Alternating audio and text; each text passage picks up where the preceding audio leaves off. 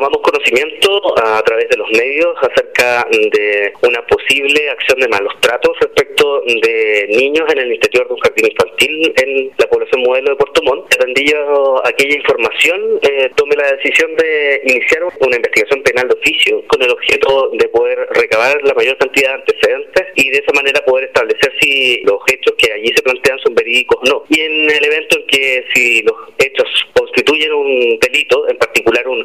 maltrato relevante a un menor de edad, realizaremos las gestiones posteriores